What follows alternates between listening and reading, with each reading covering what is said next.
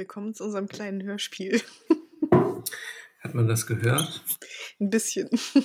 Apropos, äh, ich möchte an dieser Stelle doch einen Tipp loswerden. Ja. Wenn ich darf. Hau raus. Ähm, ich habe diese Woche in einem Newsletter einen Link. Also Newsletter und Twitter. Meine, meine Welt besteht sagen, quasi nur aus Newsletter und Twitter. Ist auch so, wie ich mir Christoph vorstelle.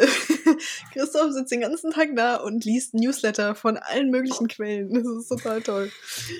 Spoiler, ich habe mir überlegt, einen eigenen Newsletter, ähm, einen kuratierten Newsletter. Also quasi, ich lese das Internet, damit ihr das nicht mehr machen müsst. Da draußen. Okay. Ist eine total neue Idee. ja, ne?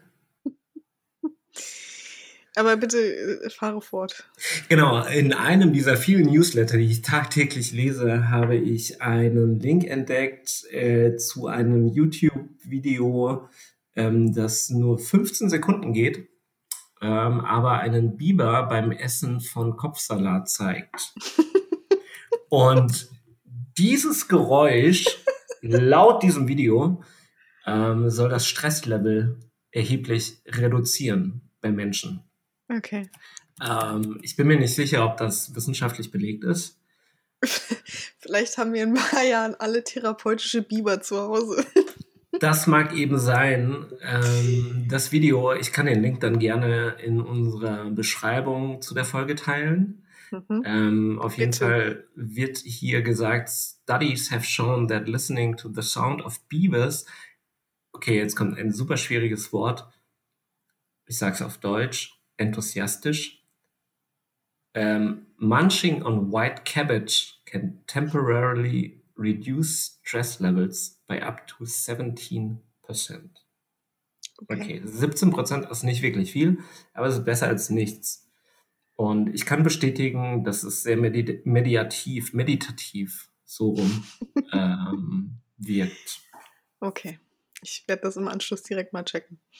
Es gibt auch übrigens einen einstündigen Loop davon. Das war mir klar. Ach, das Internet.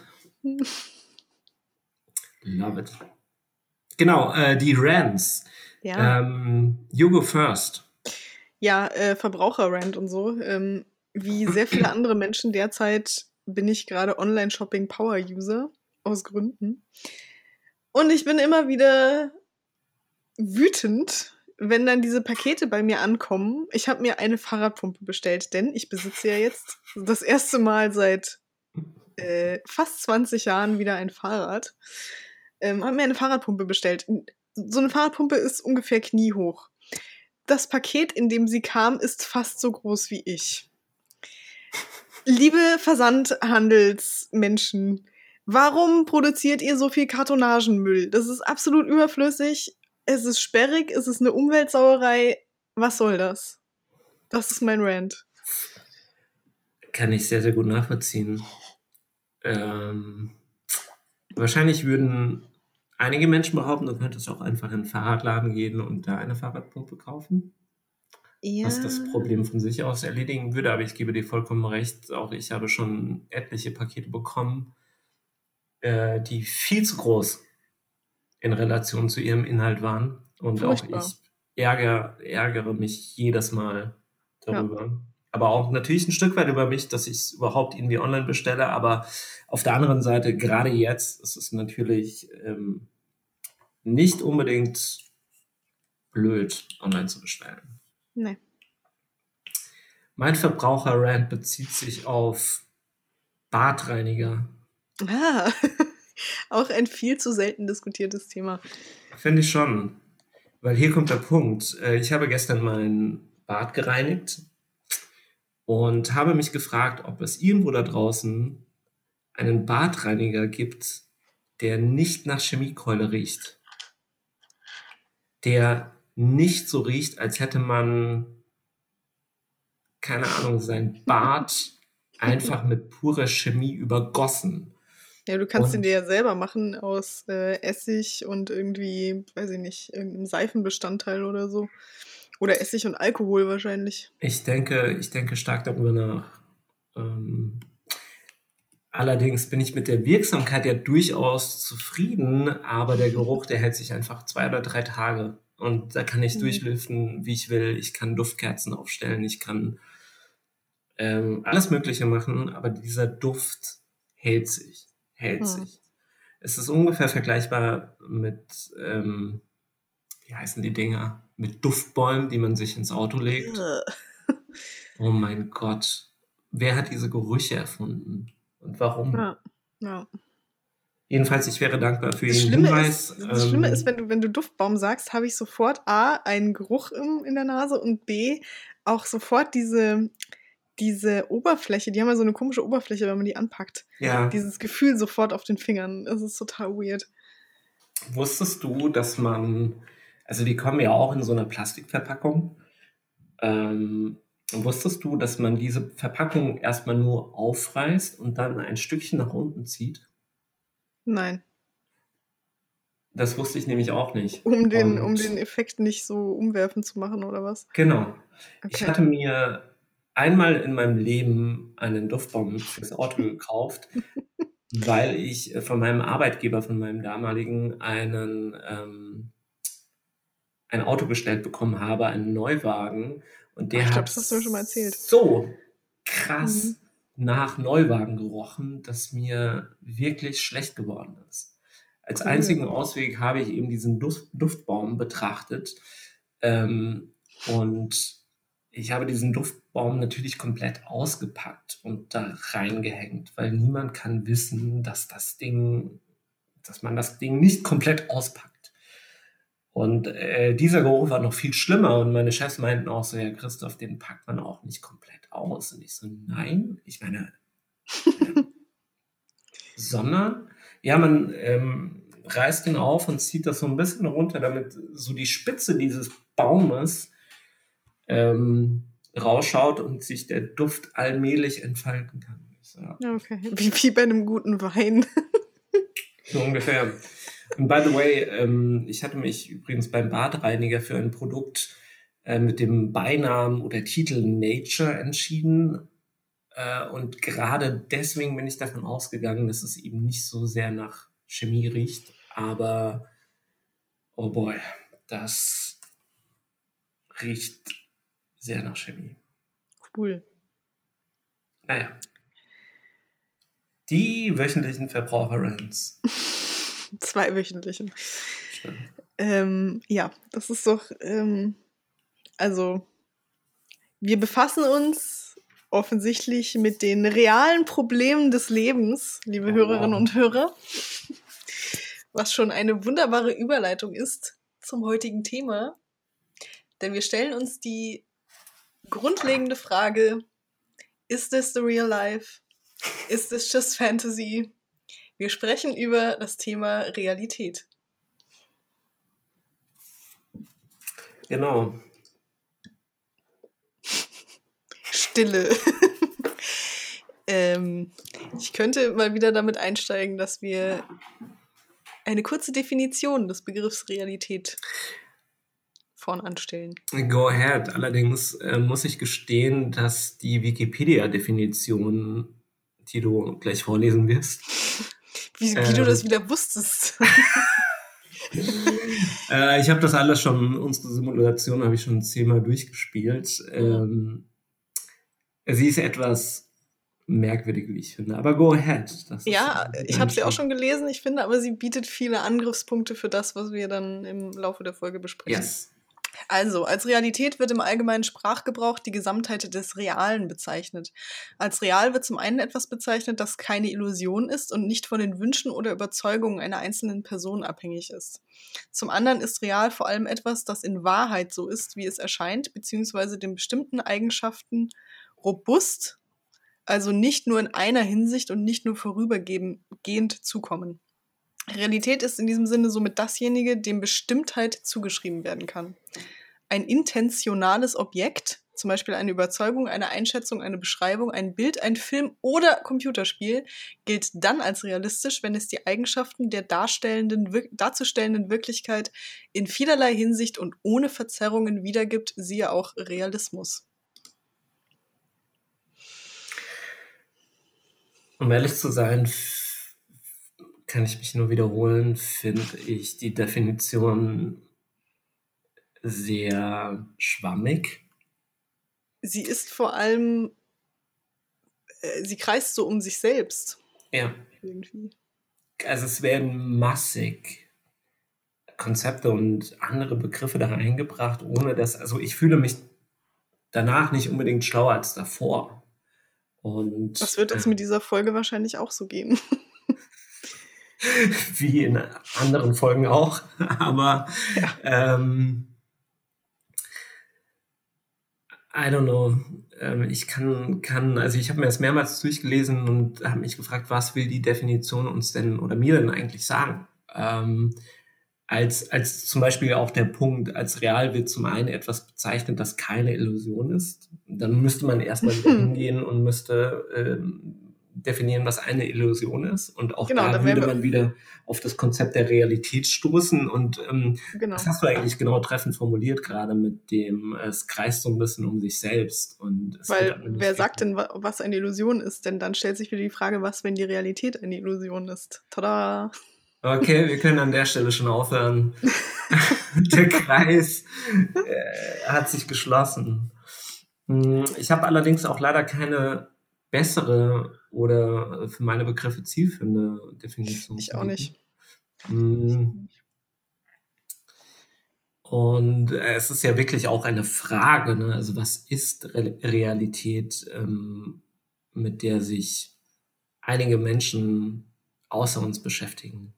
habe ich mir sagen lassen. Was? Und dementsprechend, ja, kein Scheiß, no shit, ähm, finden sich ziemlich viele Definitionsversuche, äh, philosophische Auseinandersetzungen zu diesem Thema. Aber auf der anderen Seite, wenn man Realität googelt, ähm, sieht man auch, wie weitreichend das Konzept ist. Also es gibt so diese philosophische ähm, und psychologische Ansicht. Dann gibt es jetzt auch mit zunehmender äh, Digitalisierung das Thema Virtual Reality und, ja. und Virtual, Reality. Virtual Insanity nicht zu vergessen. Was damit einhergeht. ähm, also es gibt ganz, ganz, ganz viele ähm, Bereiche und also gelinde gesagt, es ist Müssen wir das vielleicht auch aufteilen in mehrere Folgen, habe ich mir gerade überlegt. Aber wir können Och, ja glaube, soft reinsteigen. Ich glaube gar nicht, dass wir es müssen, weil äh, also wir werden nicht so tief, also in dem Moment, wo wir so tief reinsteigen, glaube ich, müssten wir zehn Folgen machen. das ist, das ist ja ein Fass ohne Boden. Aber die erste Frage, die man sicher stellen kann, ist, woher weiß ich, was real ist? Also ich als Person. Was ist für mich real? Was macht für mich Realität aus? Das, zu diesem Punkt oder zu dieser Frage komme ich dann auch immer. Und ich denke, das ist eben das Schwierige, dass das Thema Realität, dass man früher oder später immer zur eigenen Person oder zum Ich kommt. Und genau aus diesem, vor diesem Hintergrund kannst du meines Erachtens keine allgemeingültige Definition von Realität aufstellen. Genau. Weil es immer durch die Wahrnehmung, und das ist eben auch so ein sehr eng verbundener Begriff, der eigenen oder der, der Person, der betrachtenden Person. Ähm, also, dass, dass es damit einfach sehr krass zusammenhängt. Und man kann für sich selbst vielleicht definieren, was real ist und was nicht, aber man kann nicht definieren, was für jemanden anderen real ist, weil genau. du nicht, noch nicht ähm, Zugriff auf die Wahrnehmung des anderen hast. Das wäre ähm, eben genau die Theorie des Solipsismus eigentlich schon beschrieben. Also die Idee, dass das Einzige, von dem wir in der Meinung des Solipsismus objektiv wissen, dass es existiert, wobei objektiv ist ja falsch, weil in unserem Ich gibt es ja nur subjektiv, aber das Einzige, von dem wir wissen, dass es real ist, ist das Ich. Also unser Verstand, unser, ähm, unser Geist, alles, was außen um uns, um unser Gehirn sozusagen stattfindet, sogar unser Körper, können wir nicht verifizieren, ob es tatsächlich echt ist. Das Ding ist aber, wir können auch nicht sagen, dass es nicht echt ist, weil es gibt keinen Test dafür. Das heißt, wir leben in einer konstanten Hypothese. Ich weiß echt nicht, ob ich diese Folge zu Ende bringen kann. Ich glaube, ich werde mir in zehn Minuten meine Kopfhörer rausreißen und einfach ich glaube, schreiend davonlaufen. Genau, wir müssen eine Pause machen zwischendrin, um überhaupt wieder klarzukommen, weil der, der Punkt ist wirklich der, wenn ich zu viel über solche Sachen nachdenke, blockiert mein, mein Kopf irgendwann und sagt, okay, Christoph, es ist gut jetzt. Mhm. Geh bitte joggen oder sowas oder mach oder mach Haushalt, reinige das Bad und ähm, I don't know. Aber ja, ähm, dazu habe ich einen recht spannenden Artikel gefunden oder einen spannenden Punkt, was die Wahrnehmung angeht. Also, ähm, dass wir alles, dass unser Gehirn alles interpretiert. Das ist äh, vielleicht jetzt Captain Obvious, aber auf der anderen Seite, ähm, glaube ich, machen sich die wenigen, wenigsten Menschen darüber wirklich Gedanken, dass wir ähm, jetzt zum Beispiel die Farbe oder eine Farbe, nehmen wir die Farbe Rot, ähm, du hast auch den Zeitartikel gelesen. Genau, der übrigens, ähm, möchte ich hier jetzt nochmal sagen, eigentlich nicht gut ist. Der war weird. Ähm, da wird eben die, die Einschätzung von drei ähm, Menschen unterschiedlicher Professionen zum Thema Realität wiedergegeben, auf die Frage, woher wissen wir, was Realität ist. Und keiner dieser drei Personen beantwortet das nur im Ansatz. Also vielleicht, wenn überhaupt die erste, da wird eben die Farbe Rot genannt ähm, als Beispiel. Und ähm, Erich Kasten, das ist eben ähm, die Person, sagt, eigentlich sind das Gehirnzellen, die ein Wirrwarr von Lichtstrahlen und die Lichtstrahlen sind eigentlich so gesehen das Reale an dieser Sache so ordnen, dass wir uns orientieren können. Rot ist eine Erfindung des Hirns, das Wellenlänge als Farben oder als Farbe deutet. Mhm. Und auch das zeigt, dass wir ähm, Dinge interpretieren, dass wir Dinge wahrnehmen, die eigentlich nicht da sind. das kann man ja schön mit anderen Spezies vergleichen. Also Bienen zum Beispiel sehen, glaube ich, nur so ein Blauspektrum an Farben. Genau. Hunde sehen auch noch mal irgendwie andere Farben als wir. Jemand, der rot-grün blind ist, sieht bestimmte Farben einfach gar nicht. Der sieht die Farbe rot nicht. Also ja, und die Farbe grün auch nicht. Ich würde, gibt es, gibt es eigentlich eine, so eine Art Brille, die du da aufziehen kannst, um. Nein. Nicht? Nein. Du Weil weißt deine, gar nicht, was ich sagen wollte. Du, du meinst, um das auszugleichen, aber das, das geht meistens. Nee, ähm, um, um das erfahrbar zu machen für Menschen, die keine Rot-Grün-Schwäche haben. Achso, das geht bestimmt. Das geht bestimmt, weil du kannst ja, also wenn es so eine VR-Brille ist, ähm, also eine, eine Virtual Reality-Brille, kannst du ja beliebig irgendwie mit einem Programm Farben rausblenden und dann einfach alles grau aussehen lassen, was halt rot oder grün wäre. Ja, das würde ich gerne. Ich kenne tatsächlich auch mehrere Menschen, die rot-grün blind sind. Also Männer, sind ja nur Männer. Aber Was ich immer so faszinierend finde, ist, dass man das oder teilweise erst ganz spät herausfindet. Ja. Habe ich zumindest gehört. Das wundert mich aber gar nicht so sehr, weil ich noch einen anderen Artikel gelesen hatte, ähm, wo es eben auch um dieses Thema Wahrnehmung geht und auch um Menschen, die ähm, jetzt irgendwie zum Beispiel ein Hirntrauma hatten oder so, denen dann bestimmte Sachen fehlen. Also die können dann bestimmte Farben nicht mehr sehen, bestimmte Gerüche nicht mehr wahrnehmen, bestimmte Geräusche nicht mehr hören. Die, das Gehirn füllt aber diese Lücke und dadurch nehmen die nicht wahr, dass sie es nicht wahrnehmen. Und das könnte ich mir vorstellen, ist bei Rot-Grün ähnlich. Nur Rot-Grün merkst du eigentlich spätestens dann, wenn du die Ampel lernst so als Kind. Wollte ich gerade sagen, das ist immer so das Beispiel, an das ich denken muss.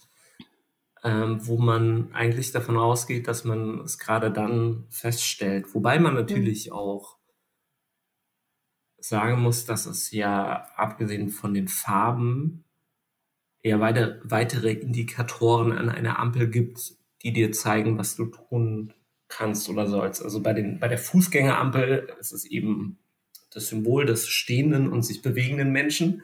Mhm. Und ähm, gut, bei der, bei der Autoampel ist es natürlich ein bisschen schwieriger, obwohl man davon ausgehen kann, dass ähm, man sich schon alleine daran orientieren kann, dass wenn das Licht unten leuchtet, unabhängig von der Farbe und die Autos sich in Bewegung setzen, dass das eben das Signal ist für, ja, du kannst fahren. Aber mhm. ähm, trotzdem bin ich der Meinung, dass man spätestens, wenn man am Verkehr teilnimmt, eben, dass einem auffällt, dass man rot-grün äh, blind oder es gibt ja sogar Menschen, die gar keine Farben sehen. Das gibt es ja auch. Also wenn, wenn du im Auge äh, bestimmte Teile in deinem Auge fehlen, aus genetischen Gründen, dann siehst du einfach gar keine Farben. Das gibt es auch. Ja, apropos Sehen, also das ist auch im Zusammenhang mit Realität ähm, mhm. sehr interessant, ähm, dass wir zum Beispiel diesen blinden Fleck, ich weiß nicht, ob du darüber gelesen ja. hast. Ja.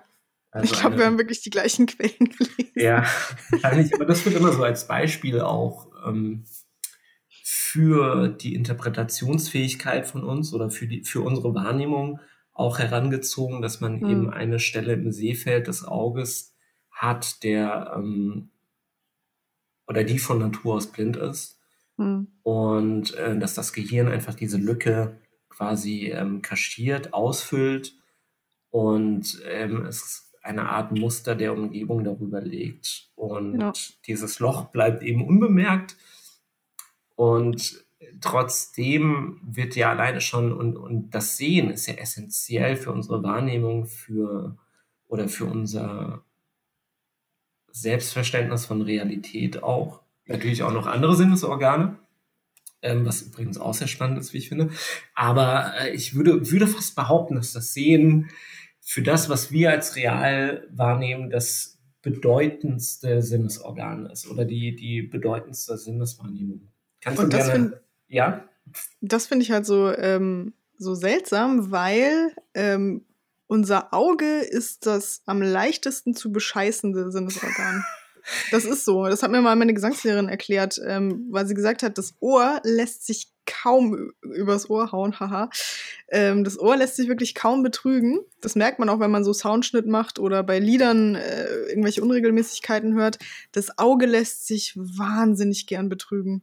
Das mhm. geht so schnell, also sei es irgendwelche optischen Illusionen oder auch ganz klassisch Augenzeugenberichte. Das Auto war rot, der Mann trug eine blaue Jacke. In Wirklichkeit war das Auto blau und der Mann trug eine grüne Jacke. Ähm, das mhm. ist super, unsere Augen sind super unzuverlässig, was das angeht.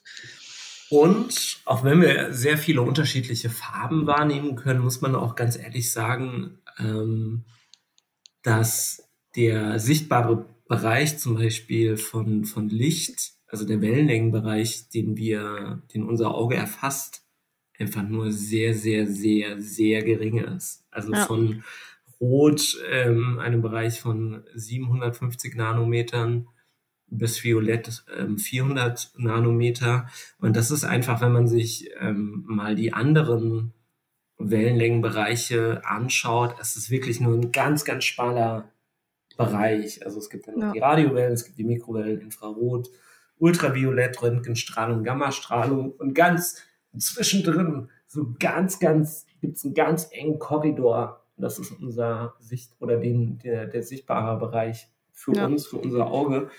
Und ähm, sowas müsste man auch mal eben, ähm, oder sowas muss man auch eben beachten, wenn man über sowas wie Realität spricht, weil das alleine schon, was wir mit dem Auge wahrnehmen können, ist einfach nur ein ganz, ganz kleines Spektrum davon, was tatsächlich da ist. Mhm. Ja. Aber wir müssen halt mit dem leben, was wir sehen können, hören können, fühlen können, genau. lassen können. Und äh, muss leider gestehen, jetzt wo ich so ähm, darüber spreche, dass ich mir um die anderen Sinnesorgane oder Sinneswahrnehmung gar nicht so viel Gedanken in Bezug auf Realität gemacht habe. Also was wir zum Beispiel anfassen, was wir, doch, äh, Geräusche vielleicht schon eher, aber gerade dieses Thema ähm, Anfassen, Schmecken, ähm, auch das ist ja alles ähm, eine Wahrnehmung der Realität oder eine Interpretation von dem, was wir ähm, ja, wahrnehmen. Was, was wir denken, was die Realität ist. Ja. Auch, Aber man kann, ja. Auch der, der Geschmack ist ja, also der Geschmack, es gibt, es gibt ja eigentlich keinen Geschmack von, von Kaffee und auch dieses, man, man riecht, also dieses Thema, oh, es riecht gut, es riecht nach frisch gemahlenem Kaffee. Das. Ja, aber das, also da sind wir ja bei dem Thema, dass im Grunde alles, was wir als Realität wahrnehmen, ich höre mich übrigens immer noch leicht selber, ähm, ein Produkt unseres Gehirns ist. Eine Rechenleistung und eine Übersetzungsleistung unseres Gehirns, wenn man so möchte. Ähm, ja. Was dann wiederum natürlich die Tür öffnet für die Frage, ist vielleicht alles nur eine Simulation? Sind wir schon an dem Punkt? Ähm. Wir sind schon an dem Punkt, weil ich glaube, auf diesem Punkt werden wir relativ lange rumreiten, weil er einfach sehr spannend und unterhaltsam ist. Naja, die, die, die Frage, die ich mir dann wiederum stelle, ähm, ist es wirklich so relevant? Also, genau. ich, ich, ich stelle mir die Frage, ob, also wir sind ja jetzt an dem Punkt, wo wir überlegen, was, was, was ist Realität für uns? Hm. Und ob die Realität jetzt quasi eine Simulation ist, ist ja gar nicht so entscheidend, sondern ähm, einzig und alleine, ob es für uns sowas wie eine objektive Wirklichkeit gibt. Ob diese objektive Wirklichkeit jetzt quasi durch eine Simulation erzeugt wird, ist mir persönlich erstmal, das ist natürlich schon spannend, aber es, ist, es, es tut ja eigentlich nichts zur Sache. Ähm, es wurde, die Welt ist entstanden, das Universum ist entstanden, das äh, Universum ist ever expanding. Ähm, war klar, das kann alles irgendwie eine Simulation sein, aber ist das wirklich entscheidend? Das Ding ist vor allem, wir, wir können es nicht, da sind wir wieder beim Thema konstante Hypothese, wir können es nicht rausfinden. Und ich dachte jetzt gerade, wo du meintest, es ist egal, weil ja, finde ich auch, und das hat ja auch dieser eine, ähm, ich habe mir einen TED-Talk von einem Physiker angeschaut, der nochmal diese Simulationshypothese ähm, aufgegriffen hat und nochmal so ein bisschen ähm, ausgeholt hat drumherum. Und der hat auch gemeint, naja, does it matter? Also mhm. ähm, spielt es eine Rolle? Und ich denke da halt so ein bisschen, wir sind wie so Fische in einem Aquarium. Also so ein Fisch im Aquarium, dem ist es ja auch egal, ob er in einem, in einem ähm, hässlichen Keller-Apartment oder in einem schicken Haus quasi ist, weil für ihn gibt es ja nur die Welt dieses Aquariums, in dem er rumschwimmt. Genau. Und genau so ist es für uns vielleicht auch. Aber wir sollten dann vielleicht nochmal für die Zuhörer auf dieses Thema Simulationshypothese äh, zurückkommen, wenn wir das auch vielleicht nicht so ganz, also ich habe es nicht so hundertprozentig verstanden, was es mit diesen drei Thesen auf sich hat, aber man kann es ja vielleicht runterbrechen. Ich würde, ich würde da auf, also ich habe nicht mehr als 50 Prozent verstanden tatsächlich. aber du kannst gerne ähm, diese drei Hypothesen, also ich kann vielleicht die Einleitung machen. Ähm, das Ganze geht zurück auf einen Artikel, auf einen wissenschaftlichen Artikel von einem Herren, dessen Namen ich jetzt leider vergessen habe. Bestrom oder Bostrom, ich weiß nicht, wie man ausspricht. Genau. Ähm, mit, dem, mit dem schönen und wie ich finde absolut catchy Titel. Ähm, jetzt habe ich den Titel natürlich nicht zur Hand. Sehr catchy offensichtlich. oh Mann. Ähm, es ist ganz witzig, es verbirgt sich eigentlich, also es gibt eine URL. Ähm, mhm. Ich weiß nicht, ob ich die, die damals geteilt habe ähm, www.simulation-argument.com. Genau. Glaub, und, ja. und der Titel, das ist einfach nur das PDF-Dokument. Ähm, also es ist keine Webseite im eigentlichen Sinne. Und äh, der Titel dieses äh, wissenschaftlichen Artikels lautet Are you living in a computer simulation? bei Nick Bostrom aus dem Jahre 2001. ähm, dann aber veröffentlicht in Philosophical Quarterly 2003. Und ähm, ich würde dir gerne die Zusammenfassung dieser Hypothesen überlassen, weil ich habe keine Ahnung, um was ich es geht. Ich werde es probieren. Also Bostrom hat drei drei Möglichkeiten aufgezeichnet, was quasi in, in der Zukunft eintreten könnte. Möglichkeit eins ist, die menschliche Zivilisation, Zivilisation stirbt aus, bevor sie eine posthumane Stufe erreicht hat. Posthuman bedeutet also eine Zivilisation, die ähm, über so ein krasses Wissen und auch so eine krasse technologische Ausstattung äh, verfügt, dass sie eben eine Simulation laufen lassen könnte. Hypothese oder äh, Szenario 2 wäre der Anteil posthumaner Zivilisationen, die daran interessiert sind, Vorgängersimulationen zu betreiben, ist nahezu null. Das heißt, unsere Nachfahren sind zwar krasse Brains und haben unendlich viel Computerleistung, haben aber keine Lust, mit uns Sims zu spielen. So. Und die dritte Variante wäre, wir leben wahrscheinlich in einer Computersimulation. Also wir gehen davon aus, dass äh, unsere Nachfahren intelligent genug sind, technisch genug, äh, technisch ausgestattet genug sind und Bock drauf haben, frühere Jahrhunderte, Jahrtausende als eine riesige Simulation laufen zu lassen.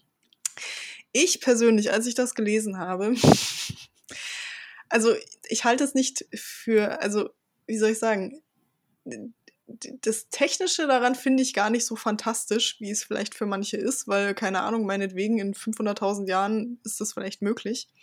Aber meine Frage wäre, wenn ich schon die Möglichkeit habe, so eine Simulation laufen zu lassen, warum ist es dann so eine zum großen Teil langweilige, aber teilweise auch einfach beschissene Simulation, wie jetzt zum Beispiel 2020. Aus welcher versifften Entwicklerbude ist diese Beta-Version einer Realität entfleucht?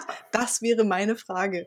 Weil, wenn ich die Fähigkeit habe zu simulieren, dann mache ich doch irgendwas Geiles draus. So. Vor allem, ich rante hier gerade ein bisschen, wäre meine Frage, und das habe ich aber bei Bostrom nicht so richtig verstanden, ob sich die also unsere Nachfahren dann selber in diese Simulation immersen, also ob quasi unter uns echte, in Anführungsstrichen, Menschen sind und wir eben nur die simulierten Programme, die um sie rumlaufen, oder ob wir quasi eine Art Haustiere für die sind, die sie einfach nur beobachten.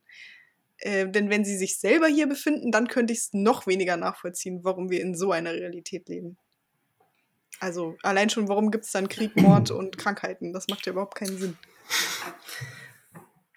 Naja, also zu, zum ersten Teil deiner Frage, ich glaube 2020 wäre für mich das Paradebeispiel, dass wir in einer Simulation leben, weil genau das irgendwie so diese, diese Indizien sind oder diese Rahmenbedingungen, die ich wiederum in so eine Welt mal bringen würde, um, um das Ganze ein bisschen spannender zu machen. Was ja nicht heißt, dass ich. Okay, wow, ich möchte dir niemals ein Aquarium überantworten, weil du, du kippst dann wahrscheinlich Rohrreiniger ins Wasser, einfach nur um zu schauen, was passiert. Äh, nein, das ist ja, das wäre ja ein Experiment an wirklich lebendigen Wesen. Wir, ähm, wenn wir wirklich in einer Simulation leben, dann können wir davon ausgehen, dass wir einfach nicht existieren. Und das ist. Aber ähm, wir haben trotzdem Gefühle. Ja, Womit wir bei der, bei, der, bei der nächsten schwierigen Fragestellung wären, was macht Bewusstsein aus und was macht uns zu einem lebenden, in Anführungsstrichen, Wesen. Aber das wollen wir jetzt hier nicht auch noch anreißen. Oh Gott, das würde, glaube ich, den Rahmen endgültig sprengen. Aber ich denke, ähm, wenn wir jetzt wirklich mal davon ausgehen, also wenn wir mal bei, deinem, bei dem ersten Teil deiner Frage bleiben wollen, ähm, ein, ein, eine Simulation oder eine Simulation, die man auch selbst in gewisser Weise steuern kann. Ähm, also mal, mal, angenommen, man hat gewisse Parameter, ähm, die man selbst steuern kann, also dass man eben mh, mm, oder anders formuliert, wenn wir von einem Computerspiel ausgehen, das wir spielen, ne, also wir jetzt, als, mhm. unabhängig davon, ob das Teil einer Simulation ist oder nicht, wir haben ein Charakter in der Regel, den wir steuern und der wiederum, ähm, wenn er Dinge gut macht, belohnt wird und wenn er Dinge schlecht macht, stirbt. So ungefähr. Mhm. Dann könnte ich das übertragen auf die Menschheit oder auf das, was wir gerade durchleben. Und wir sind im Begriff quasi also das heißt zu sterben, also wir müssen natürlich alle sterben, aber was ich sagen will, ist, dass wir in letzter Zeit oder in den letzten Jahrhunderten doch irgendwie zweifelhafte Entwicklungspfade genommen haben. Und auch dieses Thema der Corona-Pandemie, ich hatte das, glaube ich, in einer anderen Folge schon, schon erwähnt, wenn wir nicht immer denken würden, wir könnten, wir würden über den Gesetzen der Natur stehen oder wir würden über der Natur stehen oder wir würden uns rausnehmen können, was wir wollen, dann wäre das auch alles gar nicht passiert. Äh, daher ist die Frage, ob das Simulation, ob die Simulation dafür verantwortlich ist äh, und quasi sagt, okay, im Jahre 2020 schicken wir der Menschheit eine Pandemie, eine im, im globalen Ausmaß, oder ob wir sagen, hey, das ist eine Simulation, wir gucken einfach mal, was passiert. Und ähm, ich meine, bei den, bei den Sims oder so steuerst du natürlich irgendwie mehr oder weniger alles selbst, aber du hast natürlich auch wiederum Charaktere dabei, auf die du kein, also auf die du natürlich Einfluss hast, aber nur mhm. indirekt. Und das ist, das ist für mich so die spannende Frage, wenn wir in einer Simulation leben, sind wir selbst für den Fortgang dieser verantwortlich? So nach dem Motto, okay, das ist die posthumane Spezies, schaut sich einfach nur an, wie wir uns zugrunde richten? Oder steuert diese posthumane Spezies alles und schaut einfach nur unsere Reaktion darauf? Und da hast du, und da bewegen wir uns dann schon im Dunstkreis von Philosophie zum einen und zum anderen auch tatsächlich von Religion. Also dann mhm. ist halt die Frage, ähm, glaube ich an ein Gott, Schrägstrich posthumanes Wesen, das sowieso den Laden läuft und am Grunde ist es eigentlich Wurst, was ich tue, weil das Schicksal ist quasi vorbestimmt. Oder gehe ich davon aus, dass jede Handlung von mir zählt. Also, dass es schon relevant ist, wie ich mich verhalte, welche Entscheidungen ich treffe und so weiter und so fort. Das ist natürlich, da sind wir dann wieder im Bereich der, der, der Glaubensfrage ähm, sozusagen oder der, der mhm. Philosophie, wie ich mir die Welt erkläre. Ob ich sage, es ist Determinismus, das wäre ja die klassische Variante, dass man sagt, ähm, es ist sowieso alles vorbestimmt. Ähm, Gerade auch Sozialdeterminismus würde ja dann sagen, okay, wenn du halt irgendwie in, in der und der Kaste geboren bist, in der und der Schicht, dann hast du halt Pech gehabt oder Glück gehabt, wie auch immer. Oder ob man eben sagt, ähm, nee, so einfach ist es nicht und ähm, Entscheidungen führen schon noch zu größeren Veränderungen. Ähm, also ich denke, der Mensch, und das gilt meines Erachtens für jeden Mensch, muss zumindest ein Stück weit auch ins Weiteres glauben.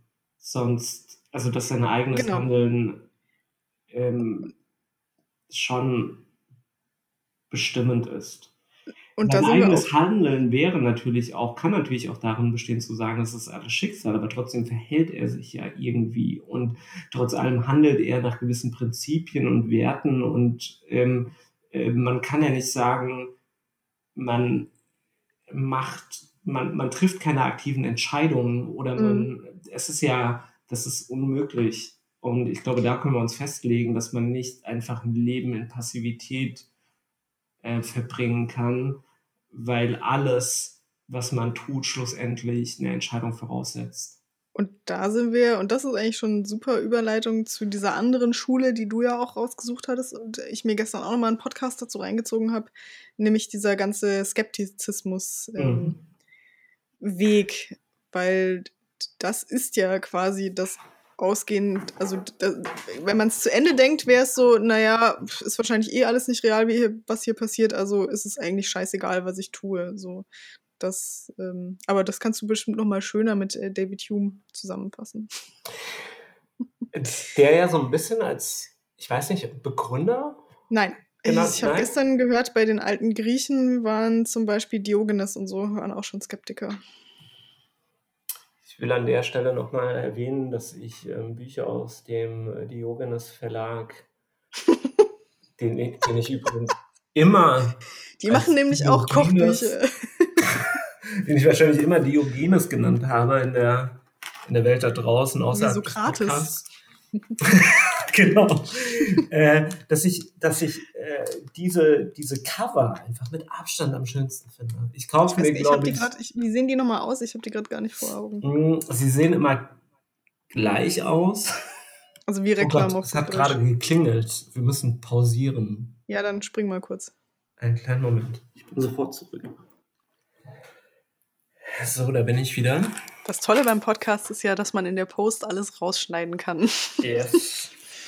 Und ich habe mir ein, ein, eine kleine Broschüre des äh, Diogenes Verlags mitgebracht, ähm, wo ganz viele Bücher abgebildet sind. Und ich kann dir jetzt, glaube ich, äh, recht treffend die Covergestaltung beschreiben. Und zwar ist das Cover eigentlich in der Regel immer weiß. Es hat auf der Vorderseite zumindest einen, ähm, einen Rahmen, der ungefähr drei Viertel, sieben Achtel des, des Covers quasi abdeckt. Einen Rahmen mit abgerundeten Ecken und in diesen abgerundeten Ecken oder in diesem Rahmen ist dann nochmal wiederum ein rechteckiges, ähm, eine rechteckige Illustration passend zum Okay. Titel des Buches und ja, das ist ähm, auch die, die Schrift, die da verwendet wird, die ähm, Typo ist sehr schön und das ist einfach ein. Ich, ich glaube, ich habe mir schon einige Bücher gekauft aus diesem Verlag, einfach nur, weil ich das Cover schön fand. Aber ich Okay. denke, da bin ich auch nicht der Einzige. Aber zurück zum Thema. Ach, das war nicht Hume. Thema. Okay. David sorry. Hume und dann komme ich nochmal kurz auf Diogenes zurück, denn Spoiler, der war so ein bisschen der Weirdo of the Bunch in dieser ganzen Versuchung heute, aber erzähle ich gleich. Äh, David. David? David Hume. David Hume. Schotte, glaube ich, war das. Hm, okay. Also ja, äh, genau, nicht der Begründer, wie ich gerade gelernt habe, sondern eine, ein, aber trotzdem ein wichtiger Vertreter Mhm. ähm, in der Riege der Skeptizisten. Ähm, und er hat eben beschrieben oder seiner Meinung nach ähm, basieren alle Vorstellungen des Menschen auf sinnlichen Wahrnehmungen, wogegen man auch sch schwer argumentieren kann. Ähm, und alles Erkennen nur in Verknüpfung dieser Vorstellungen bestehe, von denen der Mensch nicht wissen könne, ob ihnen in der Wirklichkeit etwas entspreche. Also wir haben Sinnesorgane, durch die wir eben Dinge wahrnehmen und äh, diese Ver oder und diese das, was wir erkennen, ähm, besteht quasi in den oder ergibt sich aus der Verknüpfung von unseren Vorstellungen. Und wir können einfach nicht wissen, ob das in der Wirklichkeit oder ob das der Wirklichkeit entspricht oder ob es eine Wirklichkeit gibt. Macht das Sinn?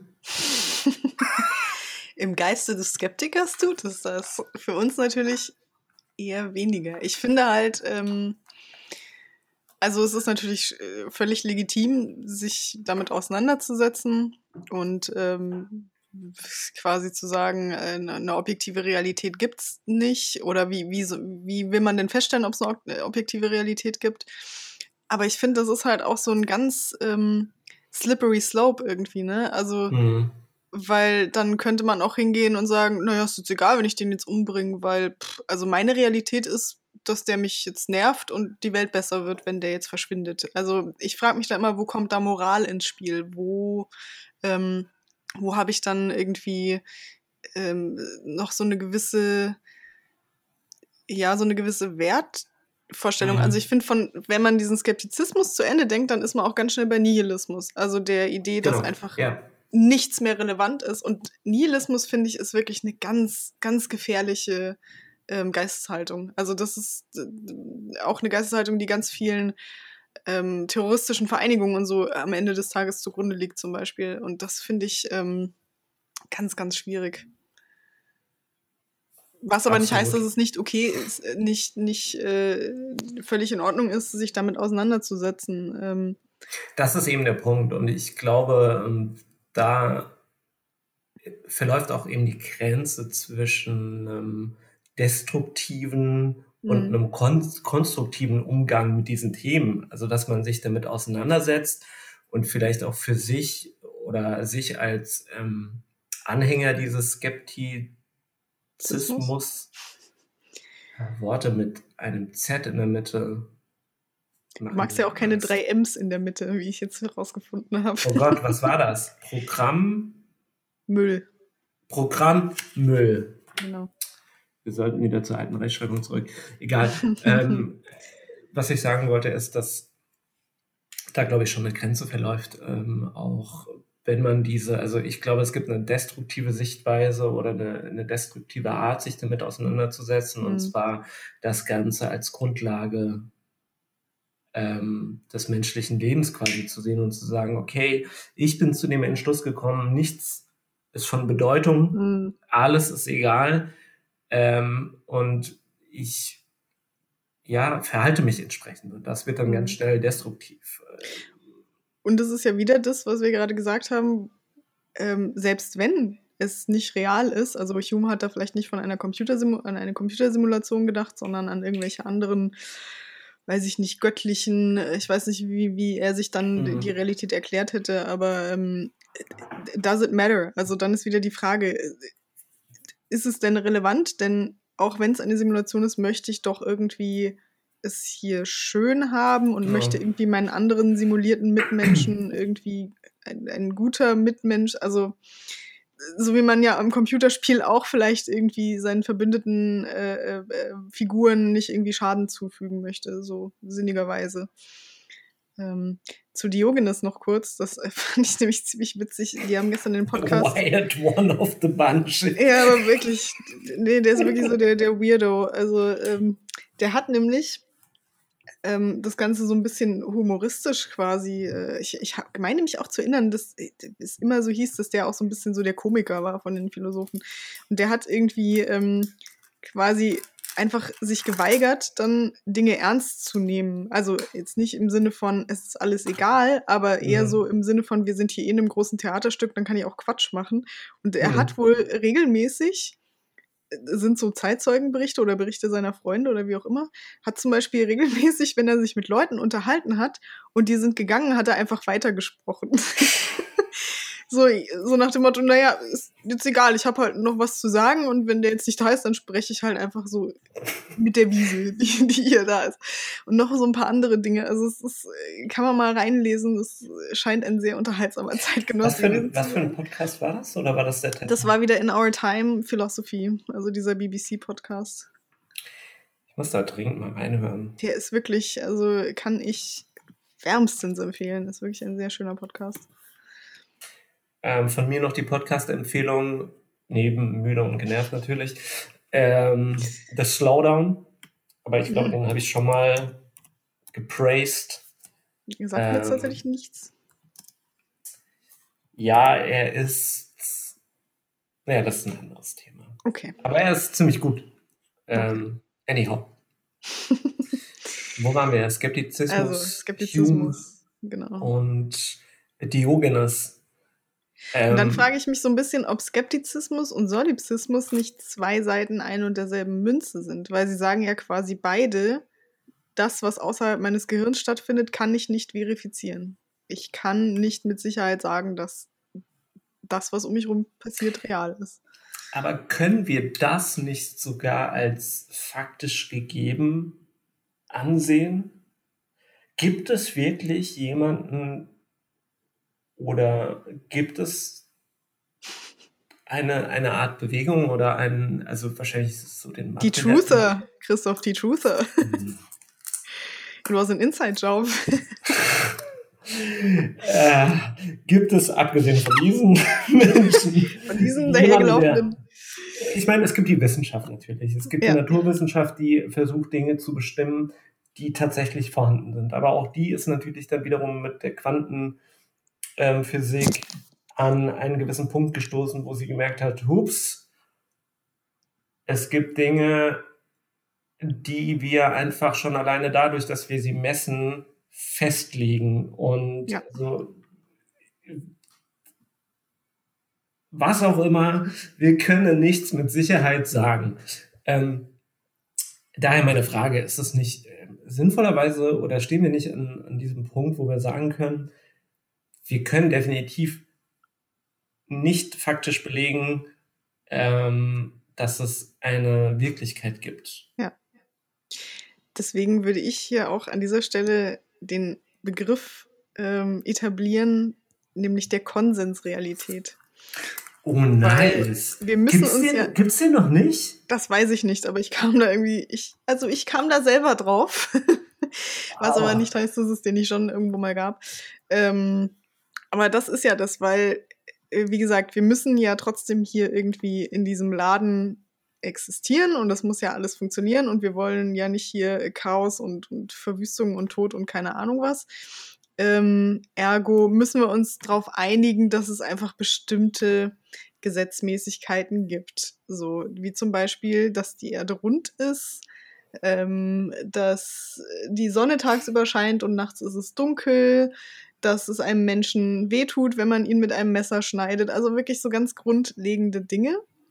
Und ähm, da wiederum ist ja interessant, dass jetzt eben gerade in den letzten Jahren und eben auch gerade durch das Internet zunehmend diese Konsensrealität auch von Leuten ähm, kaputt versucht wird, die, diese kaputt zu machen, indem ich auf einmal sage, nein, die Erde ist flach. Gegen jedes Wissen, gegen jede wissenschaftliche äh, Meinung und äh, nicht Meinung, gegen, gegen jeden wissenschaftlichen Beleg dazu, ähm, dass ich eben hingehe und ähm, ja, eben wie Trump einfach f- alternative Realitätsentwürfe in die Welt posaune und ähm, Realitäten sprachlich schaffe, die einfach gar nicht ähm, existieren so oder die Realität in ein Framing packe, wie es mir jetzt gerade passt. Mhm. Und das ist, finde ich, ein super gefährlicher Trend, weil eben wir, damit der Laden läuft, brauchen wir Konsens. Also wir müssen uns darauf einigen, dass bestimmte Dinge einfach gegeben sind.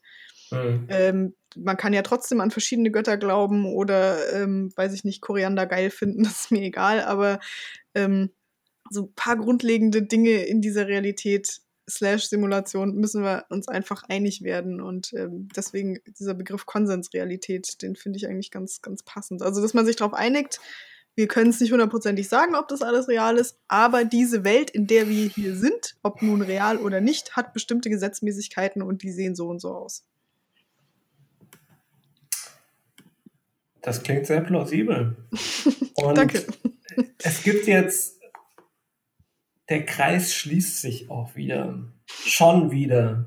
Wir haben Wir jetzt, haben, wir, glaube haben ich. ganz, wir haben ganz viele Kreise hier aufgemacht. Genau. Ich google. Ein Mandala. Folgendes ist passiert. Ich google nach Konsensrealität, lande Ja. auf der Wikipedia-Seite zur Konsenstheorie der Wahrheit, Ah, äh, worunter man oder was die erkenntnistheoretische Auffassung bezeichnet, dass die Wahrheit einer Behauptung davon abhängt, ob sich über diese Behauptung allein durch Argumente ein zwangfreier allgemeiner Konsens herstellen lässt. okay. whatever. Weiter, im weiteren Verlauf des Wikipedia-Artikels komme ich, und jetzt wird spannend, komme ich zum Humes-Gesetz. Humes. Humes Gesetz wird Mhm. ein metaethisches Prinzip bezeichnet, wonach nicht von einem Sein auf ein Sollen geschlossen werden kann, beziehungsweise Ah, nicht von einer Menge rein deskriptiver Aussagen ohne weiteres auf normative oder preskriptive Aussagen geschlossen Daher kenne ich Hume eigentlich. Von diesem, Ja, richtig. Von diesem äh, Theorem, ja. Mhm. Es ist also Wahnsinn. Es hängt einfach alles miteinander zusammen. Die Welt ist klein. Äh, mir fallen keine Phrasen mehr ein, die jetzt da noch passen. Okay. ist, ähm, Was ich noch spannend fand hier. zu diesem Thema und auch zum Thema äh, Konsensrealität und so, ähm, ich habe mal vor einer Weile, weil ich eben diese tolle Serie ähm, Undone gesehen habe, in der es ja auch um Schizophrenie geht. Und Schizophrenie ist ja eine, eine interessante Störung in diesem Zusammenhang, weil sie ja eben mit bestimmten Wahnvorstellungen einhergeht. Also die klassischen Stimmen, aber teilweise auch ähm, optische Illusionen und so weiter. Und da finde ich eben auch interessant, dass Schizophrenie in unserem Kulturkreis ja, also Schizophrene gelten in unserem Kulturkreis mal ganz böse und ganz allgemeinsprachlich ausgedrückt als verrückt. Also das sind Leute, die quasi Realitätsverlust erleiden. Realitätsverlust ist ja auch so ein, so ein Buzzword, was gerne im Politischen zum Beispiel rausgehauen wird, wenn man den, den Gegner sozusagen ähm, ähm, de denunzieren möchte oder Ja. seine, seine Thesen denunzieren möchte. Ähm, Und auf der anderen Seite, und das habe ich eben bei der Recherche dann rausgefunden, ist es aber so, dass in so ähm, Kulturen der amerikanischen Ureinwohner oder auch anderen Stammeskulturen Schizophrene oft als Seher oder Schamanen gelten. Also dass diese Dinge, die die sehen oder die Stimmen, die sie hören, gar nicht als, naja, der hat halt irgendwie einen Knacks im Hirn gesehen wird, sondern als der hat Zugang zu einer anderen Realität, die wir jetzt vielleicht gerade nicht sehen und ähm, das ist ja vielleicht auch irgendwie göttlich und keine Ahnung was.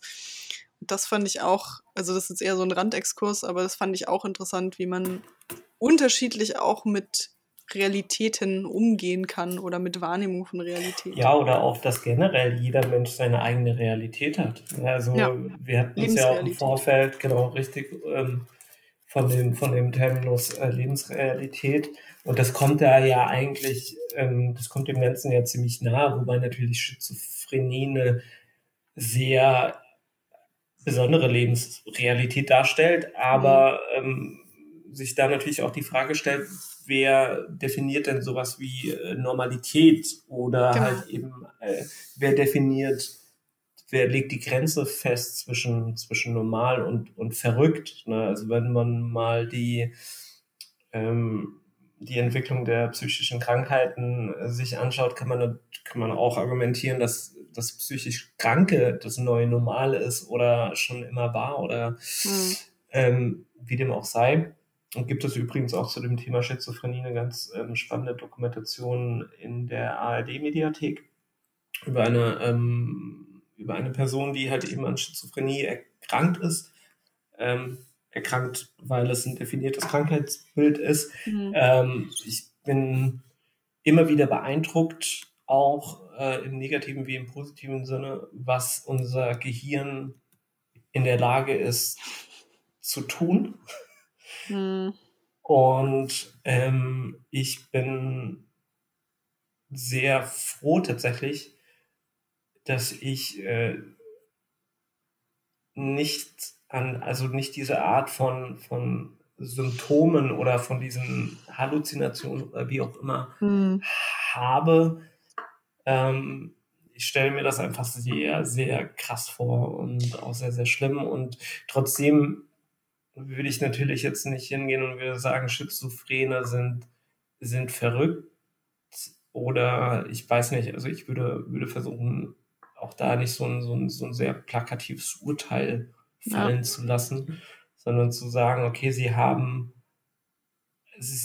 ein abweichendes Bild von, von meiner, oder was heißt ein abweichendes Bild? Vielleicht haben sie es selber, aber sie nehmen einfach wahr, dass es gestört ist, ihr Bild von der Realität. Und ja, es ist ein sehr schwieriges Thema. Ich denke, wir haben da schon gewisse Fortschritte auch gemacht äh, in der gesellschaftlichen Wahrnehmung auch von solchen Krankheiten, aber Fall. immer noch nicht genug. Ähm, früher hat man auch Menschen mit dieser Art von Erkrankung äh, auf, auf Scheiterhaufen verbrannt oder keine Ahnung. Äh, ja. Das ist Gott sei Dank nicht mehr so, aber trotzdem stehen sie natürlich immer noch am, am Rand der Gesellschaft und nicht unbedingt jetzt äh, inmitten. Das Interessante bei Schizophrenie ist ja auch, ähm, das ist jetzt aber auch nochmal so ein, so ein Side-Fact, aber das fand ich ganz spannend, weil man verbindet ja, und das sind ja leider auch, also oft dann schlimme Fälle äh, von Menschen, die schizophren sind. Man denkt ja immer, die Stimmen ähm, sind quasi böse. Also die Stimmen sind das, was die Leute dann fertig macht oder sogar bis hin zum Suizid treibt. Ähm, das Interessante ist aber, dass es auch Schizophrene gibt, deren Stimmen nett sind, also die tatsächlich positive Stimmen haben, die ihnen nette Dinge sagen, die ähm, sie bestärken und so weiter und so fort. Das hat man mal rausgefunden und das fand ich sehr spannend, dass es gar nicht so, so ein Schwarz-Weiß-Bild auch von dieser Erkrankung gibt, sondern mhm. dass es ein ziemlich breites Spektrum ist. Ich habe auch mal irgendwo gelesen, dass es auf der Südhalbkugel vor allem positive Stimmen und auf der Nordhalbkugel vor allem negative Stimmen sind. Das weiß ich aber nicht, ob sich das wissenschaftlich halten lässt. Mhm. Ich finde es immer nur interessant, dass unter Schizophrenie so im die gespaltene Persönlichkeit. Genau, im gesellschaftlichen. Ja. Oh, das, äh, das, das ist auch so ein Pet Peeve. Ja, so dieses. Das ist voll der Pet Peeve von mir, wenn Leute das falsch benennen. Das ist echt nein. Aber ich finde, das ist so verankert, dass ich mich selbst dabei ertappe, dass als, und da sind wir jetzt wieder Realität, als wahr anzusehen. Ne? Also, weil jeder, der irgendwie behauptet, der und diejenige, der oder diejenige sei schizophren, meint damit irgendwie so eine gewisse Spaltung der Persönlichkeit. Mhm. Und es ist, ich frage mich, wie ist das entstanden? Wie ist das kann ich dieser Konsens? Ah, ich bin ganz Das kann ohr. ich dir erklären, weil äh, Schizophren heißt ja aus dem Griechischen übersetzt nichts anderes als gespaltener Schädel. Also Phrenologie mhm. kennt man ja vielleicht noch, diese Lehre von den Schädeln, die mhm. ja völliger Humbug ist. Ähm, genau, weil es tatsächlich, ähm, das hat was mit dem, mit dem Teil deines Gehirns zu tun, der deine beiden Gehirnhälften verbindet. Bei mhm. Schizophrenen bildet sich da oft so ein bestimmtes Muster, das kann man im MRT sehen. Das äh, heißt, man hat früh schon festgestellt, dass es irgendwie was mit einer Spaltung, in Anführungsstrichen, also einer falschen Verkabelung deiner beiden Gehirnhälften zu tun hat. Mhm. Daher der Ausdruck. Und deswegen haben viele wahrscheinlich, aha, Spaltung, gespaltene Persönlichkeit, obwohl das ja eine ganz andere Erkrankungsform ist. Das ist auch eine ganz andere Genese. Schizophrenie entsteht ja, wie man jetzt heute weiß, oft genetisch, dann auch oft durch Drogenkonsum in der Jugendzeit. Das ist auch immer sowas, was viele irgendwie nicht auf dem Schirm haben. Äh, wohingegen gespaltene Persönlichkeiten meistens eine Trauma-Response ist. So viel zu Martinas kleinem Psychologie-Exkurs. Martinas Lexika der psychischen Erkrankungen. Ah ja, das äh, ist halt interessant. Auf jeden Fall. Und äh, auch äh, gerade interessant finde ich eben auch die, die Ursächlichkeit oder so, ähm, mhm. die verschiedenen Ursachen, die vielleicht das gleiche Ergebnis haben ähm, oder ein ähnliches Ergebnis. Ähm, man kann ja auch davon ausgehen, dass jede Krankheit ähm, sehr individuell ist. Auch da ist dann wieder die Frage, was ist real oder gibt es sowas wie einen Konsens? Ähm, klar, Menschen mit, mit Panikattacken haben panische Angst, aber sie äußert sich in ganz unterschiedlichen ja ähm, Eigenschaften oder durch ganz unterschiedliche Symptome. Ähm, aber ja, also dieses Thema Realität, äh, das ist so verzweigt und verzwickt und ähm, weil es ja alles, das ist ja das Schöne, es ist, es betrifft ja alles. Also an diesem Thema kannst du alles anknüpfen. Du kannst es psychologisch beleuchten, du kannst es wissenschaftlich beleuchten und das dann auch noch auf 50.000 verschiedene Arten. Du kannst es technologisch beleuchten, du kannst es medizinisch, also es, es gibt einfach für alles einen Angriffspunkt und das führt sehr, sehr weit, wenn wir das denn wollten. Aber das wollen wir nicht, deswegen würde ich jetzt eher nochmal in den Bereich Fiktion äh, quasi noch den Übergang nehmen. Ja. Ja. Denn, ähm, oder hattest du noch irgendwas? Hattest du noch bei Hume oder so irgendwelche Ergänzungen? Hm. Nee, ich hatte mir ja so, das, das, das, das, was ich wiedergegeben habe, war quasi seine, seine ähm, war zusammengefasst das, was er quasi ähm, gesagt hat oder was so seine Lehre beinhaltet. Ähm, Lehre mit H. Und ähm, vielleicht ähm, kann man da nochmal spezifizieren, dass er, ähm, das zitiere ich jetzt aus Wikipedia, seine skeptische Wahrnehmungstheorie ähm, auf der Behauptung gründete, dass dem Verstand nie etwas anderes gegenwärtig sei als die Vorstellungen, die durch Sinneseindrücke hervorgerufen werden. Aus diesem Grund sei, aus diesem Grunde sei die Existenz materieller Dinge außerhalb des Bewusstseins, die objektive Realität im Gesamten nichts weiter als eine Vermutung die Menschen gewohnheitsmäßig als Gewissheit äußern. Ähm, also wenn ich sage, ähm, ich sehe einen Stuhl oder das ist ein Stuhl, genau, das ist ein Stuhl, das ist, wäre ja quasi so eine gewisshafte ähm, äh, Behauptung, gewissenshafte äh, Behauptung, wogegen ich sehe einen Stuhl, der immerhin schon impliziert, dass also dass du jetzt als Person einen Stuhl wahrnimmst, ein Objekt, das man als Stuhl benennt, die Frage ist natürlich, wer sagt, dass es ein Stuhl. Ah, oh Gott.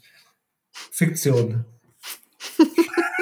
Bevor Christophs Gehirn explodiert, machen wir kurz den Deckel drauf und gehen in den Bereich Fiktion.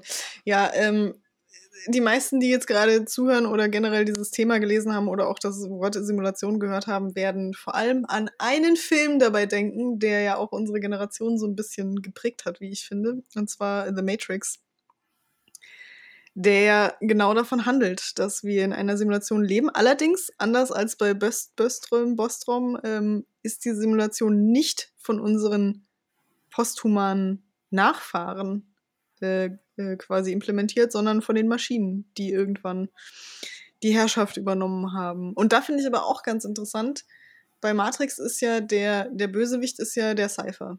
Das ist ja der, der quasi ähm, Neo und Co. verrät, um weiter in der Simulation bleiben zu können. Weil er eben sagt, naja, also ich finde jetzt die simulierte Welt halt schon geiler, als in einem Raumschiff durch das Erdinnere zu oder in einem, in einem Schiff durch das Erdinnere zu gleiten und mich die ganze Zeit von Schlons zu ernähren, weil wir halt in der Maschinenwelt leben. Und das finde ich interessant, dass er immer so als böser dargestellt wird, aber auf der anderen Seite eigentlich wahnsinnig menschlich ist mit diesem Wunsch, oder? Oder nehme das nur ich so wahr? Also würdest du, wie, wie würdest du dich entscheiden, wenn du jetzt wüsstest, du kannst aus dieser Simulation austreten, aber die Alternative ist halt in einer super hässlichen Techno-Dystopie im Untergrund leben zu müssen? Würdest du es tun? Ich glaube, ich würde es nicht tun. Also es ist äh, generell schwer, bei solche ähm, Hypothesen nachzudenken. Also ich, ich meine, meine Neugier, sagt man eigentlich meine Neugier oder meine Neugierde? Oder kann man beides meine, gleichermaßen sagen? Also ich würde Neugierde sagen, aber. Meine Neugierde oder, ja. ähm, würde es wahrscheinlich gebieten, ähm, dass ich zumindest daran denke, diese andere Welt sehen zu wollen. Hm. Äh, oder die eigentliche Welt. Ähm, wenn man jetzt natürlich davon ausgeht, dass man eine, eine endgültige Entscheidung treffen muss, dann ähm, würde ich vielleicht nochmal versuchen, mehr Informationen über diese andere Welt einzuholen und äh, für mich selbst zu beurteilen, ob es mir da irgendwie möglich wäre, trotzdem ein, in Anführungszeichen, schönes Leben zu führen. Mhm. Ähm,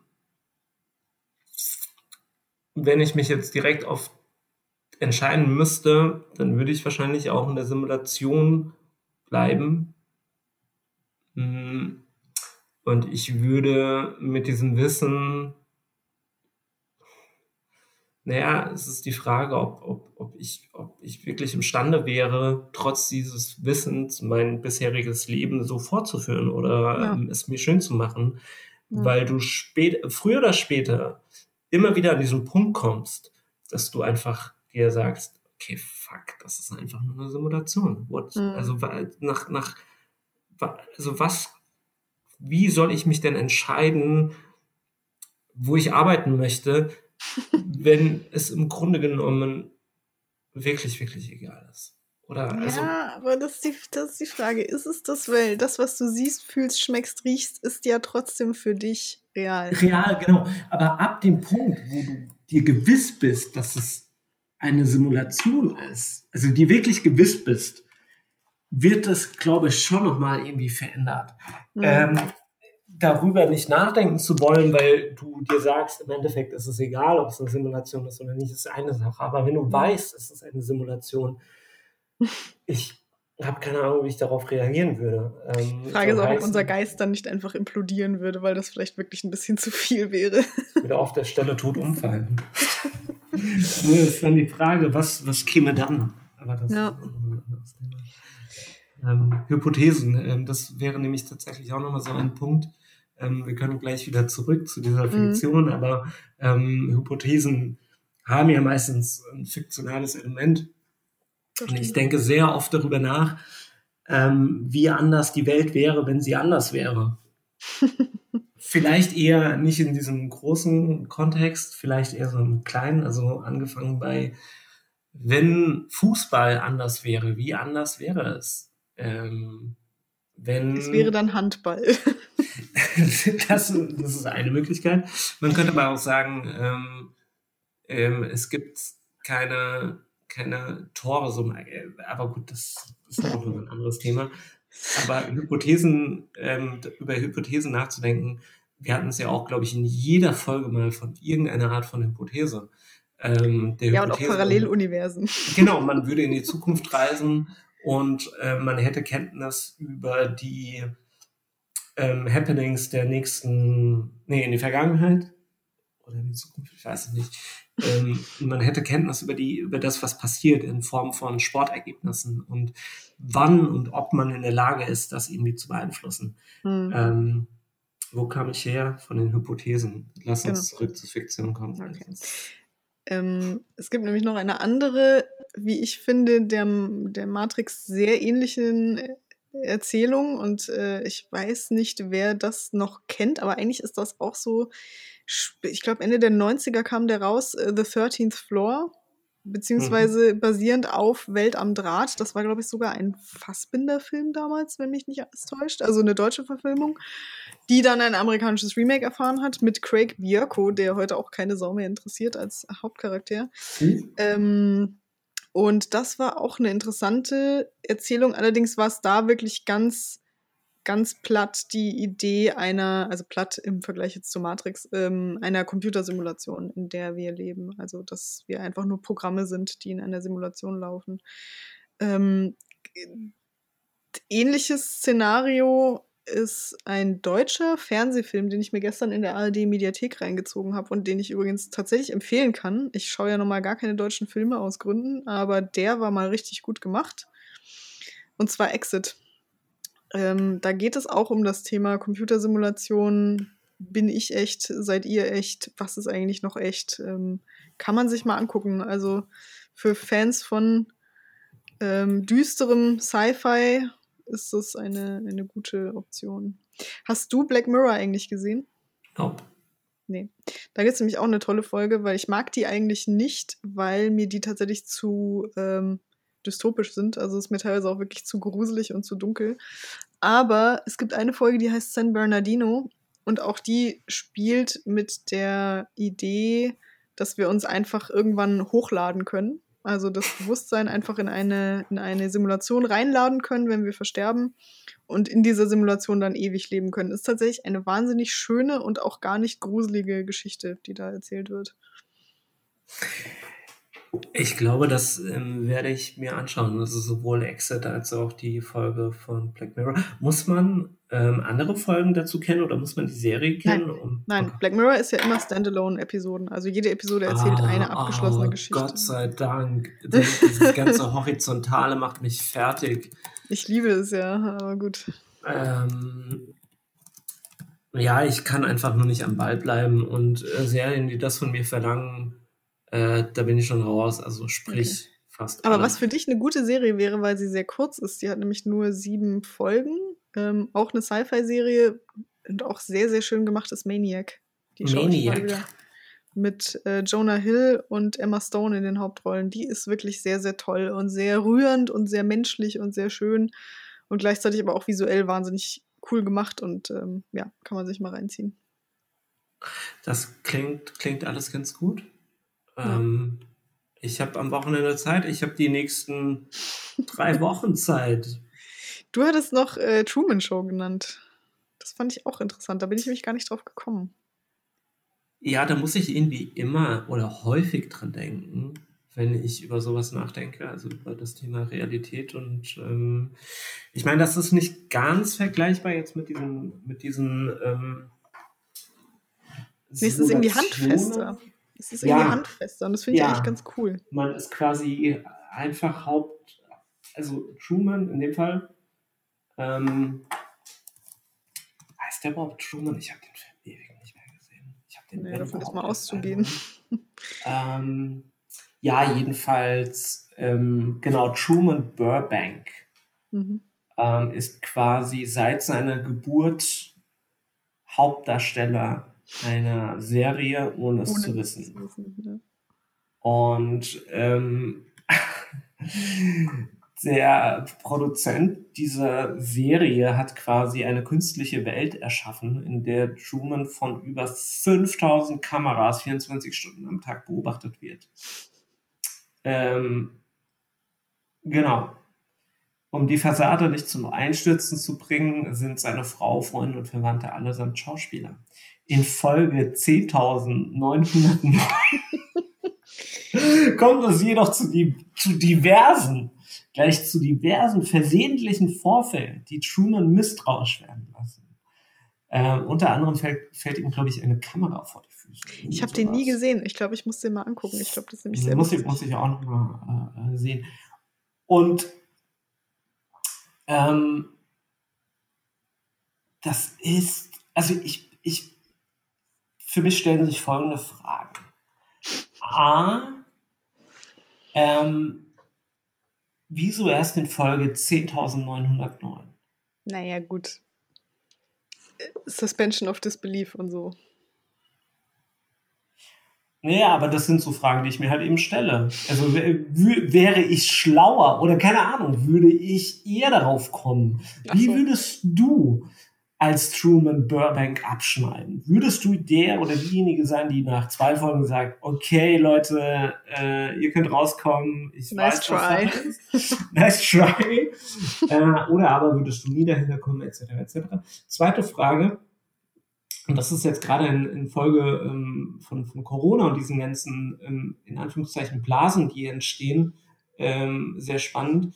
Äh, führt unser Leben zwangsläufig in so eine Art Blase, die sich, also wir haben ja einen unvorstellbar großen Radius irgendwie so und wird der nicht immer kleiner und dadurch auch überwachungswürdiger und würde sich dadurch nicht die Möglichkeit einer solchen Szenerie quasi äh, steigern. Also weißt du, was ich mhm. meine? Also es gibt mhm. ja zum Beispiel die, ähm, gerade in, in Amerika ähm, gab es jetzt die NBA Playoffs, also die ähm, Finalrunde der, der Basketballliga, die in einer kompletten Blase, also ähm, in Orlando ausgetragen wurde, wo man quasi äh, perfekte Rahmenbedingungen findet, vorfindet, um solch ein Experiment äh, oder solch eine fiktive Realität zu erschaffen. Und mhm. das ist ganz spannend. Ich habe das jetzt noch nicht zu Ende gedacht, aber ich, ähm, es ist, wie du, wie du sagst, es ist in gewisser Weise ein bisschen handfester. Ne? Also, mhm. weil man hat da irgendwie leichteren Zugang dazu. Mhm. Jeder kennt Fernsehserien und jeder vor allem, vor allem hat es, hat es quasi ähm, eine, eine Konsensrealität in dem Sinne von, das, was außerhalb der Truman Show stattfindet, ist halt einfach die Realität. Und nicht, genau. da gibt es nochmal eine Glasglocke drüber und dahinter ist dann wiederum irgendwas. Ja. Das finde ich ganz cool. Aber ähm, ja, ich finde solche, solche, ähm, solche, ähm, so Material oder solche Filme oder auch Bücher, wobei ein Buch ist mir jetzt gar nicht eingefallen, glaube ich. Die unendliche Geschichte wäre sowas zum Beispiel. Mm, ja. Stimmt, aber ansonsten habe ich aber auch zugegebenermaßen gar nicht so drüber nachgedacht. Ähm, nee, ich finde, das ist immer ein, ein, ein spannender Stoff für ein, also ich lese oder sehe gerne sowas, auch, auch sowas wie täglich grüßt das Murmeltier, was jetzt vielleicht anders ist, aber ja dennoch irgendwie so mit den mit, mit der Re Realität spielt und mit den Abläufen. Man geht davon aus, dass ähm, die Realität oder das Leben in einer Abfolge von, von, von Tagen besteht, die sich einander eben nicht gleichen, sondern dass man, dass jeder Tag ein neuer Tag ist. Ganz wichtige Frage. Hast du jetzt eigentlich Bill und Ted mal geschaut? Nee. Ah, okay, Kann ich meine... sehr empfehlen. Okay, pass ist, auf. Das ist so die passende Comedy-Unterhaltung, glaube ich, zurzeit. Ich mache, ich mache jetzt mal meine Watchlist auf. Bill und Ted, sagst du, ja? Ja. Hm. Es gibt zwei Teile. Der dritte ist ja leider dieses Jahr nicht rausgekommen. Watchlist. Okay. Bill und Ted. Ei. Ähm, wo waren wir? Bei Büchern. Mm, ja, mir ist kein Buch eingefallen. Es gibt bestimmt Hunderttausende. Ja, von daher wäre es jetzt wahrscheinlich. Da auch wieder Philipp K. Dick zu nennen, weil der hat garantiert auch einiges äh, in diese Richtung gemacht. Auf den ich glaube, den nennen wir jetzt einfach immer. Ich wollte gerade sagen, vom. ja, es gibt eine, ähm, eine Gesamtausgabe von, ähm, von einem Verlag 2001. 2001? Mhm. Ähm, mit allen seiner 118 Sci-Fi-Geschichten. Okay. Wer noch kein Weihnachtsgeschenk hat für sich selbst, maybe. ähm, Haut rein. Affiliate-Link äh, unter. Folgt! ja, wir sagen, die sind nicht werbebasiert, aber dann hauen wir halt einen Affiliate-Link nach dem anderen raus. Ja. Das war das. Alright. Sind wir am Ende? Ich hab wir haben wir es, ganz wichtige Frage, haben wir es real gekeept? Keep it real. Damn, das war eigentlich meine, meine, meine Verabschiedung, meine, die ich mir vorgenommen hatte. Ah, thank you. Kannst du es rausschneiden und wir können so tun, als. Äh, nee. Nein, aber ich habe noch, ich hab noch einen witzigen, ähm, einen, einen, einen äh, wie soll ich sagen, einen witzigen Fun-Fact, äh, der mir mal vor ein paar Jahren untergekommen ist. Und zwar in Österreich heißen Immobilien nach wie vor oft Realitäten. Das, das habe ich auch Weswegen- gelesen. Weswegen ich mal sehr irritiert war, als ich das noch nicht wusste und in Salzburg einen Laden gesehen habe, wo Realitäten drauf standen. Und ich dachte, das war ein interessantes Verkaufskonzept. Äh, Real Estate, ne? Ist ja, Ja, genau. Ja, Ja, ja, es kommt, kommt quasi daher. Aber ich finde es irgendwie ein, eine charmante ähm, Umschreibung für Immobilien. Und ähm, jetzt scheiße noch eins. Na, Ist es wir sind, doch, wir sind doch explicit. Ist, äh, Entschuldige, kannst du rausschneiden? Wir sind ja eh Ähm, explicit. Ist, ist es andersrum nicht auch, dass die Realität als Immobilie bezeichnet wird? Weil, weil das, also darauf, darauf bin ich gestoßen. Also Immobilie ist ja was nicht Veränderbares sozusagen. Also es ist Ja, nicht mobil. nicht bewegbar. nicht bewegbar, aber ähm, ich, also ich hatte, oh mein Gott, wo ist das? Das muss ich auf jeden Fall nochmal raussuchen.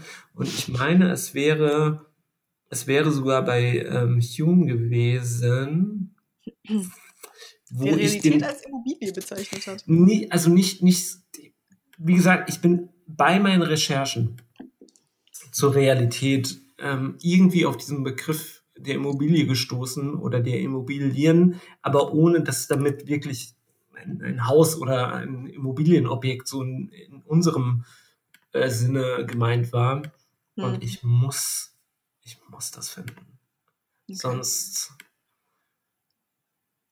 Jetzt oder schickst du mir dann einfach einen Link? Ich, ähm, das wird Teil meines, ich schicke dir den Link, wenn ich es finde. Also bitte drücke mir die Daumen, weil das wäre enorm, das. würde mich an den Rand der Verzweiflung bringen. Wenn ich das Das will ja niemand.